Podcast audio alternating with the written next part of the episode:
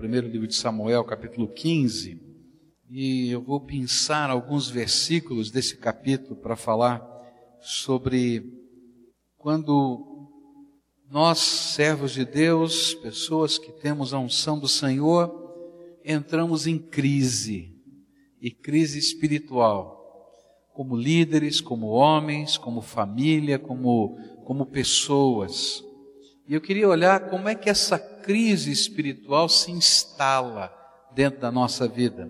1 Samuel 15, verso 17. Eu queria que você acompanhasse a leitura da palavra do Senhor, que nos diz assim: Prosseguiu, pois, Samuel, embora pequeno aos teus próprios olhos, porventura não foste feito cabeça das tribos de Israel? O Senhor te ungiu rei sobre Israel. Vamos orar a Deus. Pai querido, ajuda-nos nesta hora a compreender a tua palavra e que nesta hora a tua palavra seja aplicada pelo teu Espírito Santo aos nossos corações. É aquilo que oramos em nome de Jesus. Amém. Estudamos capítulo 13 de 1 Samuel, onde olhamos para a derrocada, o início da derrocada do rei Saul. E o capítulo 15 é o momento em que Deus dá um decreto, em que diz: Olha, você a partir de agora não é mais ungido do Senhor, ainda que esteja exercendo uma função. O verso 17 nos ajuda a entender o privilégio que nós temos quando Deus nos unge com seu Espírito. É bom lembrar que no Velho Testamento o ungido do Senhor era o profeta, o sacerdote e o rei. Mas no Novo Testamento, desde que o Senhor Jesus abriu, rasgou o véu do templo Todos quantos invocam o nome do Senhor Jesus não apenas são salvos, mas são selados pelo Espírito Santo da promessa. Deus mesmo faz o seu tabernáculo dentro do nosso coração. O nosso coração se tornou o templo de Deus e nós nos tornamos ungidos do Senhor. E o verso 17 está mostrando para a gente que apesar de nós sermos pequenos, é, impotentes, cheios de defeitos e pecados, o Senhor nos colocou como líderes espirituais para esse tempo na terra. Quem lidera espiritualmente o mundo? Você e eu. Deus nos colocou como seus servos espalhados nessa terra, para que você lá no seu serviço, lá no meio da sua família, lá no seu dia a dia, cheio da graça de Deus e do Espírito, seja um instrumento do poder de Deus nessa terra. Por isso, de alguma maneira, eu e você somos copastores de Jesus. E estamos trabalhando nessa terra como aqueles que cuidam do seu rebanho, de todos os homens. Mas o restante desse capítulo nos mostra que esta unção não representa uma espiritualidade automática. O fato de você ter recebido o selo do Espírito Santo não representa que você é cheio do Espírito. O fato de você ter recebido a potencialidade do seu coração, seu tabernáculo de Deus, não representa que você já está cheio da graça e do poder de Deus. Não é também uma garantia de que o poder de Deus fluirá de nós contínua e vitaliciamente. Porque se você não buscar o Senhor, e se você não viver conforme a vontade de Deus, você não tem o que dividir ou repartir para com as pessoas. A história de Saul é uma história triste e catastrófica. Uma advertência da possibilidade de que ungidos do Senhor vivam crises espirituais destrutivas. E nós temos assistido ao longo da história fracassos públicos de ungidos do Senhor e quantos de nós temos vivido os nossos fracassos espirituais privados, escondidos? Por isso eu gostaria de olhar para algumas atitudes vividas pelo rei Saul que construíram a crise espiritual que está sendo retratada aqui nesse texto. Agora, a minha intenção não é fazer acusações, mas com temor e tremor diante do Senhor, que um dia me chamou e chamou você também, e que me ungiu e ungiu você também, no nome dele, eu quero buscar que Deus sonde o meu coração e que Deus sonde o seu coração. Quais foram as atitudes que construíram a crise espiritual na vida do rei Saul? Olha os versículos 8 e 9 do nosso texto. 1 Samuel 15, versículos 8 e 9. A Bíblia nos diz assim: Prendeu Agag, o rei dos amalequitas, porém matou todo o povo. Saul e os seus soldados não mataram Agag, também não mataram as melhores ovelhas, os melhores touros, bezerros e carneiros, e tudo mais que era bom, mas destruíram tudo o que era imprestável e sem valor. O ungido do Senhor, aquele que um dia foi chamado a dedicar sua vida ao serviço do Senhor e que tem vivido no poder do Espírito Santo, é aquele que desde o primeiro momento da sua vida tem aprendido a colocar tudo no altar de Deus. Tudo no altar de Deus. E se você não aprendeu isso, então não dá para ser servo de Deus. Porque a primeira lição de um servo é que tudo deve estar sobre o altar, começando pela sua vida. A sua vida deve ser um sacrifício vivo, santo e agradável a Deus. Por isso, a crise espiritual se instala no meu coração e no seu coração quando nós deixamos de colocar tudo sobre o altar de Deus. Tudo sobre o altar de Deus. Vida, sonho, tempo, dinheiro. E se tem um hino que poderia representar o lema de todo servo de Deus, é aquele hino antigo que diz: Tudo entregarei. Tudo. Tudo, ó Cristo, a ti entrego, né? diz aquele hino. Mas a crise se instala quando, por uma razão, nós nos sentimos no direito de reter alguma coisa conosco que deveria estar sobre o altar. Ou então, quando nós imaginamos que podemos administrar, segundo a nossa própria ótica, aquilo que Deus disse que nós deveríamos colocar sobre o altar. Esse foi o problema de Saul. Olha só o que estava acontecendo. Eles tinham obtido uma grande vitória. Eles tinham conquistado uma rica cidade. E 210 mil soldados de Israel estavam esperando receber aquilo que era o direito de guerra naquele tempo. O direito de guerra era que todo convocado para a batalha, quando ganhava a batalha, ele tinha direito ao despojo, ou seja, ao saque da cidade. Tudo quanto estivesse naquela cidade de bom tudo quanto estivesse naquela cidade de valor, ele podia tomar para si. Mas em alguns momentos na história, Deus dizia ao seu povo, especialmente nas batalhas que representavam o começo de uma conquista de Deus. E essa era a primeira grande batalha que Saul vencia. E assim como aconteceu lá na conquista da terra prometida, Deus disse para Saul: Saul, nada do despojo dessa cidade é teu. Porque quem está te dando a vitória sou eu. As outras batalhas que você vai ganhar, você pode repartir o despojo, mas nada dessa batalha é teu. Por isso, você vai queimar tudo. E isso você vai considerar como uma oferta de louvor a Deus, reconhecendo que a vitória é minha, é uma primícia de tudo quanto eu ainda vou lhe dar. Exatamente assim aconteceu na cidade de Jericó. Deus tinha propósitos com isso, de ensinar o seu povo a colocar tudo sobre o altar. Mas ele tinha 210 mil soldados que esperavam um despojo de guerra. E então ele decidiu administrar politicamente a questão. E ele mandou destruir tudo que não tinha valor. Mas separou tudo que tinha valor e o sentimento que eu tenho era que o valor que movia o coração de Saul não era financeiro, mas o que ele queria era estar bem com o seu povo, ser amado, ser aceito, estar politicamente correto. Mas o que Deus queria era que o valor maior para o seu ungido fosse o que Deus pensava dele, não o que os homens pensavam dele.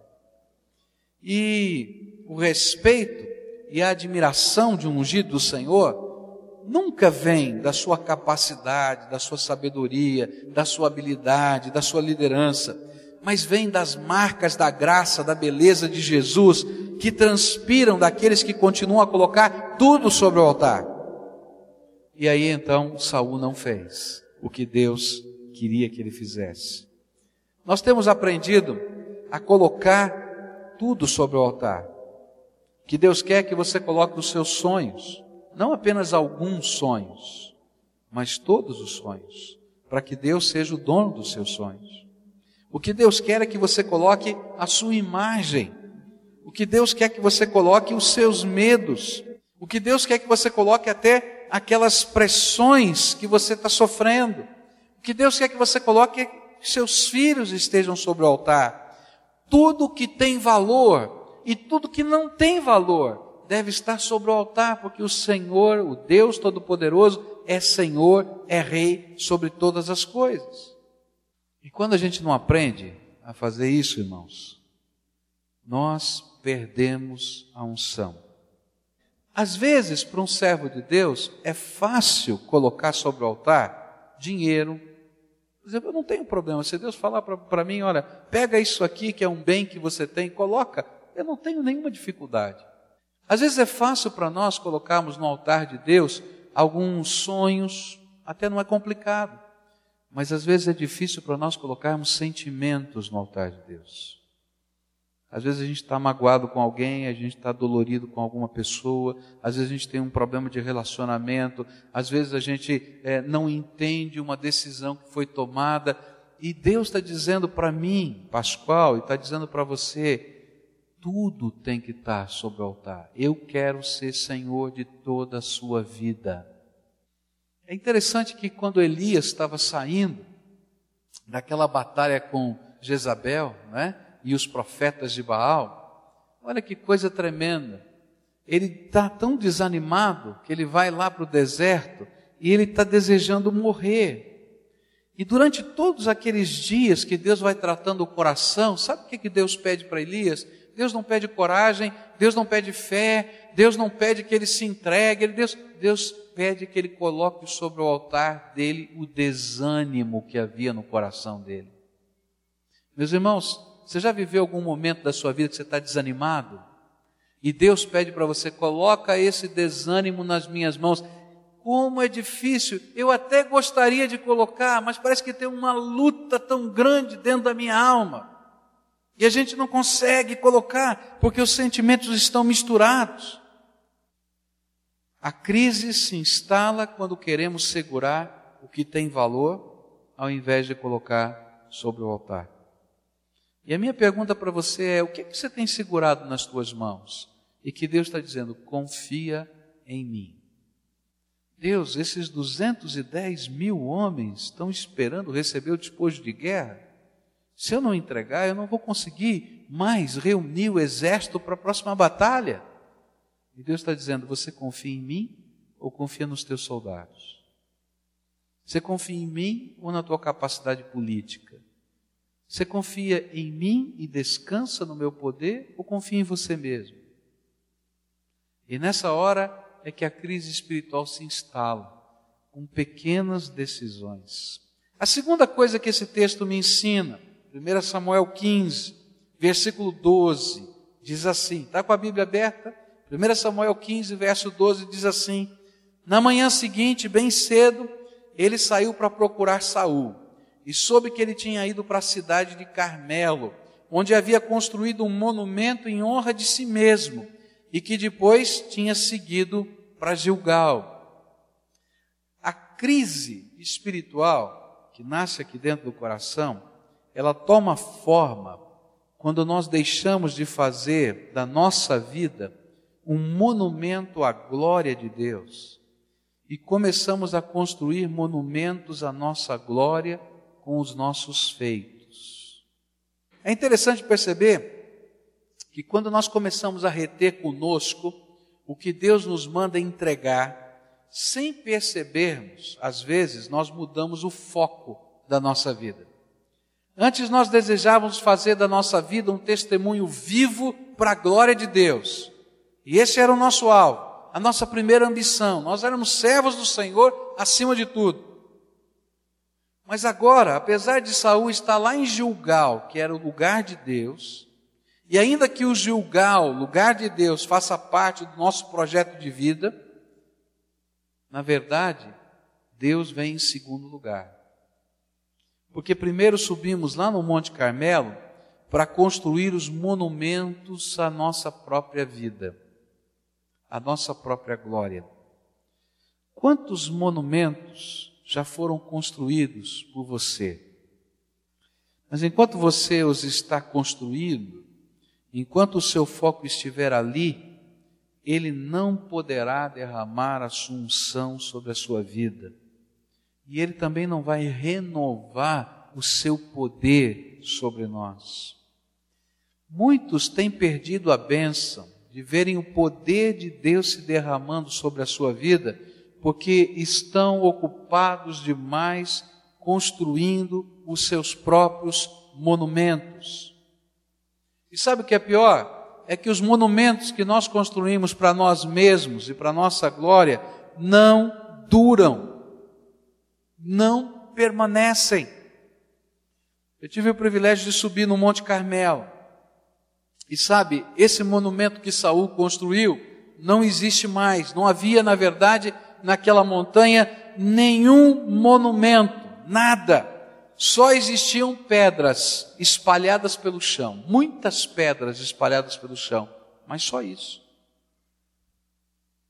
Na verdade, para a história, o único monumento que ficou lá do Monte Carmelo foi o dia que Saul perdeu a sua unção, e isso está registrado nas escrituras sagradas.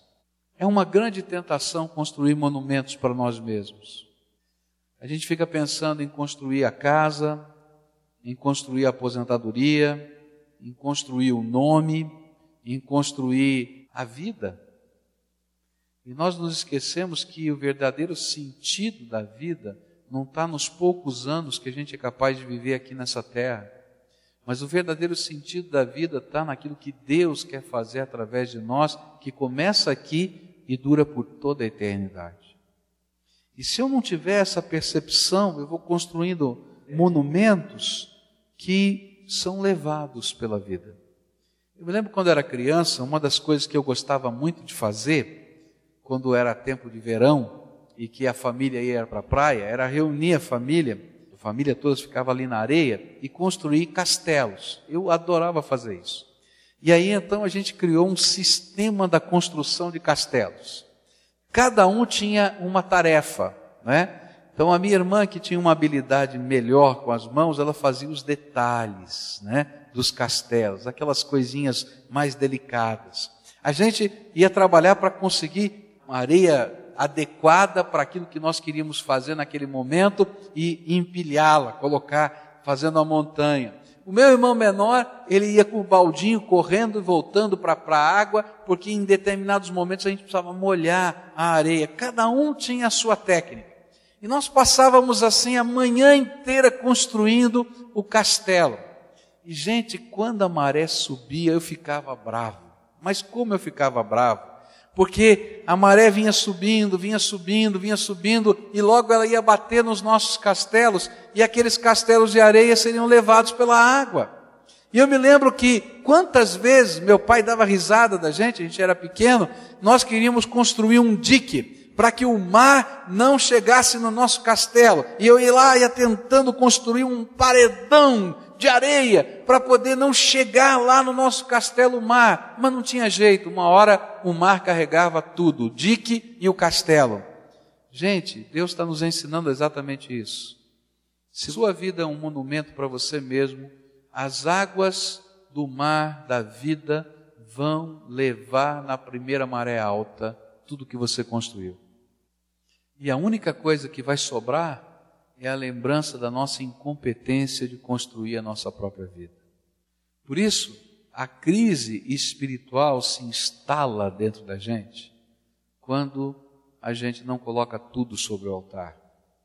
Mas ela começa a tomar forma visível quando nós paramos de construir a nossa vida para a glória de Deus e começamos a construir a nossa vida para nós mesmos e construir a nossa vida para levantar os memoriais a nós mesmos.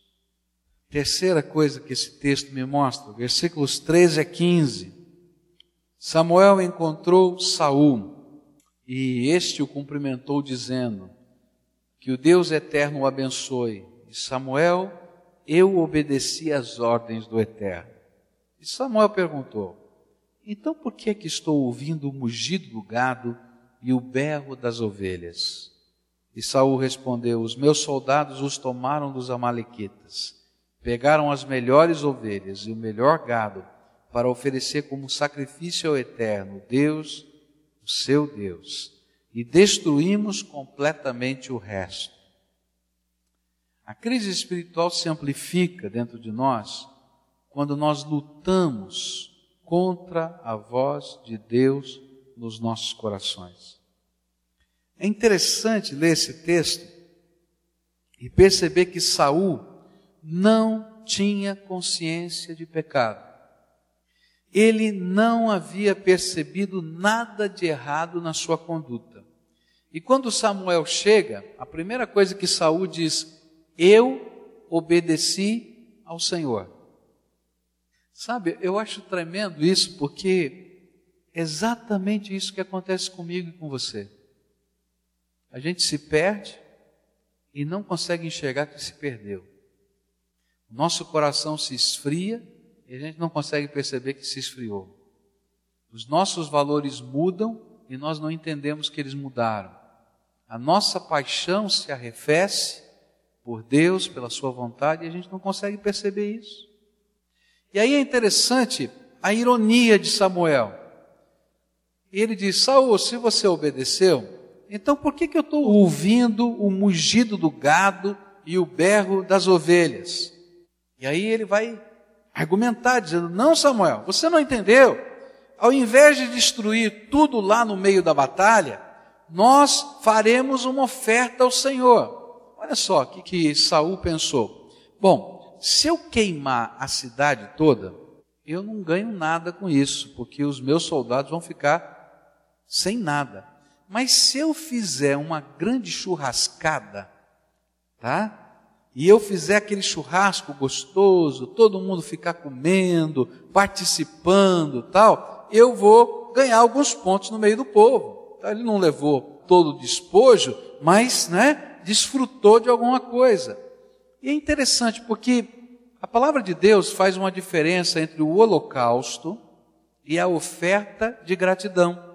O holocausto era uma oferta que era completamente queimada ao Senhor e que era um reconhecimento da soberania de Deus e do perdão dos pecados. E a oferta de gratidão era uma que era assada sobre o altar, como se fosse um churrasco, um pedaço era dedicado aos sacerdotes, a gordura do animal era queimada em oferenda ao Senhor e a carne era comida pelo povo em alegria, em festa. E ao invés dele fazer um holocausto, ele preferiu fazer uma oferta de gratidão. Tudo religioso, não é? Tudo dentro de um arcabouço religioso. Mas o problema era que havia no coração de Saul o desejo de mudar o decreto, o propósito e a palavra de Deus para a sua vida. E é interessante como a gente quer fazer isso, né? O Senhor, por exemplo, ensina para a gente a doutrina do dízimo. É interessante isso. Olha só o que a palavra de Deus ensina. Que o dízimo na verdade, tudo na nossa vida não nos pertence, pertence a Deus. E Deus, na sua bondade, Ele diz: usa para ser bênção na tua vida, mas separa a décima parte de todas as coisas que não é sua, é um reconhecimento de que tudo é meu e você vai entregar ao Senhor. Essa é a doutrina do dízimo. Tá? Aí o que a gente faz? Bom, eu vou pegar essa décima parte, eu vou consagrar, mas eu vou fazer a ajuda da minha família que está passando por um problema. Eu vou pegar um pedacinho disso, vou mandar lá para missões. Eu vou pegar um pedacinho disso, vou mandar. É tudo dentro da mesma visão, mas eu não entendi o objetivo. Esse valor não sou eu que administro. Esse valor é do Senhor. E eu devolvo em obediência. Saul quis fazer exatamente isso que às vezes você quer fazer. A gente pega e diz: tá bom, é de Deus, mas eu vou fazer um pouquinho assim, eu vou fazer um pouquinho assado, eu vou dar a minha forma nisso, eu vou colocar a minha característica naquilo, eu vou colocar o que é prioridade, e eu não obedeço. Sabe para que, que existe essa doutrina? Não é porque Deus precisa de dinheiro, é para que um deusinho de dentro do nosso coração, que tem a ver com o poder material, com a nossa necessidade de controle, seja quebrado e nós nos rendamos totalmente ao Senhor. Saul tentou dar um jeitinho daqui, um jeitinho dali. A mesma coisa nós fazemos quando Deus nos dá uma ordem. E ele diz: faça isso. E a gente diz: não, vou fazer um pouquinho diferente. Eu me lembro de um colega pastor, eu fui visitá-lo, pastor de uma grande igreja no interior do Paraná. Deus está fazendo uma obra tremenda.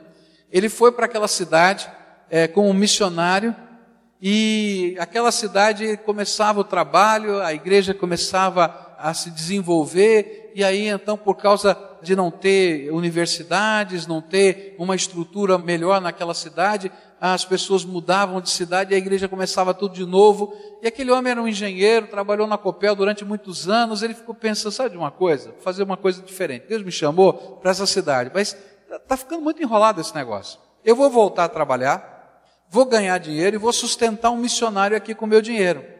E aí ele fez assim: voltou a trabalhar, começou a pagar um missionário para ficar no lugar dele lá.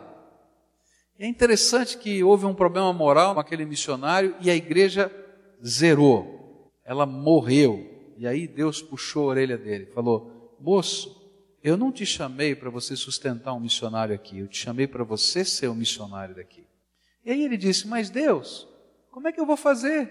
Eu estava tentando, o senhor viu? É, mas como é que era a tua vida? Você queria ganhar essa cidade para Jesus enquanto no seu tempo? Quanto tempo você gastava orando pelas pessoas, pedindo a graça de Deus, o poder de Deus? Muda o teu jeito de fazer as coisas que eu vou te abençoar. Tive o privilégio de pregar naquela igreja. Tem 1.500 membros, numa cidade de 20 mil habitantes. Quase 10% da cidade é membro daquela igreja. Como Deus fez. E ele dava aquele testemunho e eu fiquei assim impressionado da graça de Deus na vida daquele homem. Mas sabe, houve um momento na vida daquele homem que ele inverteu as prioridades. E ele quis fazer do jeito dele não do jeito de Deus. E toda vez que a gente tenta fazer as coisas do jeito, do jeito da gente, não do jeito de Deus, nós não obedecemos. E por não obedecermos ao Senhor, Deus não pode nos abençoar. Como nós somos tentados a defender o nosso ponto de vista, mesmo que ele esteja fora de foco, como nós somos tentados a argumentar com Deus as nossas razões, inteligências e habilidades, e colocar a culpa na falta de visão e espiritualidade dos nossos liderados, das pessoas que estão à nossa volta. Mas o pior é que o mugido do gado e o berro das ovelhas estão, como quer dizer, pare de lutar com a voz de Deus. Deus está dizendo: Eu sou o Senhor este rebanho me pertence, pois eu comprei com meu sangue. O projeto não é seu, é meu, tem que ser do meu jeito. Porque o Senhor deixou de ser prioridade para Saul, ele então começou a mudar o jeito de adorar a Deus, a mudar o jeito de ministrar, a mudar os planos.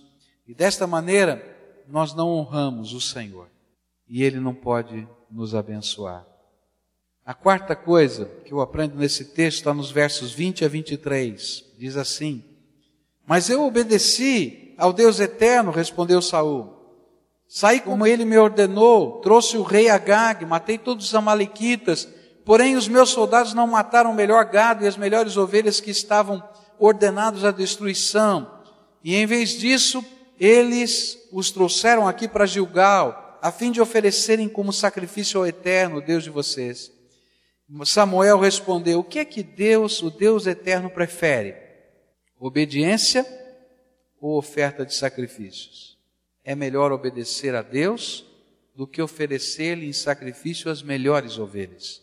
A revolta contra o eterno é tão grave como a feitiçaria, e o orgulho é pecado como é pecado a idolatria. O Deus eterno rejeitou como rei, porque você rejeitou às ordens dele. A crise é mascarada quando trocamos a simplicidade da fé obediente e submissa pela suntuosidade dos nossos atos religiosos. O Senhor não troca a suntuosidade de um culto por um coração quebrantado e contrito. Ele prefere um coração quebrantado e contrito do que qualquer culto. Não há ato religioso que possa agradar mais a Deus do que um coração submisso. Samuel ainda revelou que estes cultos que tentam mascarar a nossa falta de submissão, eles são vistos como uma revolta contra Deus. Da mesma maneira que os rituais de feitiçaria escondem práticas demoníacas, alguns dos nossos cultos Deus tem que rejeitar, porque representam as vozes de um coração insubmisso. O orgulho, da mesma maneira que os rituais da idolatria escondem o afastamento do verdadeiro Deus, o culto que é feito por alguém que não se humilha diante da potente mão de Deus, de um orgulhoso, esconde, mascara o afastamento de Deus no nosso coração. Perdemos a unção quando trocamos o coração quebrantado, contrito, obediente, submisso por uma fé que nos leva a viver apenas os rituais da nossa religião. Não adianta querer fazer o melhor para Deus, se o melhor que Ele deseja de você não está no seu coração, um coração quebrantado e contrito. Há quanto tempo você não chora na presença de Deus? Para para pensar nisso. As nossas lágrimas tantas vezes são o reflexo do nosso coração quebrantado, que reconhece coisas que Deus está nos mostrando. E às vezes nós estamos tão endurecidos, mas tão endurecidos, que a gente não consegue nem ouvir nem enxergar o que Deus está falando para a gente. Quantas vezes nós somos tentados a substituir o quebrantamento, a devoção, a mudança de alma por um programa. Deus não quer ver isso sobre as nossas vidas, Ele quer ver o coração que se rende a Ele. O que é que Deus está falando ao teu coração? Um monumento. Às vezes a gente não entende por que, que Deus tem que quebrar algumas coisas na nossa vida. Porque esses monumentos nos desviam do foco. E talvez você não esteja entendendo por que, que a maré alta da vida bateu nos teus castelos de areia. E talvez você continue chorando pelos castelos que ruíram. E não entendeu, e não entendeu. São só castelos de areia. Você precisa da graça de Deus, de algo que transcenda, que vá além. Queria orar com você hoje, pedindo graça de Deus para você ouvir a voz dele e não lutar contra a voz do Espírito. Senhor, aqui tem um povo que é teu, amado do Senhor. Eu te louvo, Pai, porque de maneiras tão tremendas o Senhor não desistiu de nós, apesar de nós. Eu sei que o teu Espírito tem algo para nos ensinar individualmente. E eu não quero, Senhor, celebrar apenas mais um culto na tua presença. Quero olhar, Senhor, para esse momento da minha história de vida e entender o que é que o Senhor tem me falado. Quais são as coisas, quais são os sentimentos, quais são as atitudes que eu preciso colocar sobre o teu altar. E que às vezes me parece tão difícil colocar, e às vezes encontro tantas razões ou desculpas para não colocar. Nessa hora, Pai, todo argumento, toda fortaleza que controla às vezes a nossa mente para que não entendamos o teu propósito, caia por terra em nome de Jesus que o Senhor se revele a nós e que o Senhor revele a nós mesmos para nós mesmos. E que possamos, Senhor, nos render ao Deus vivo e todo-poderoso. Glorifica o teu nome, Senhor, e permita que a nossa vida seja um monumento à tua glória. É aquilo que oramos em nome de Jesus. Amém.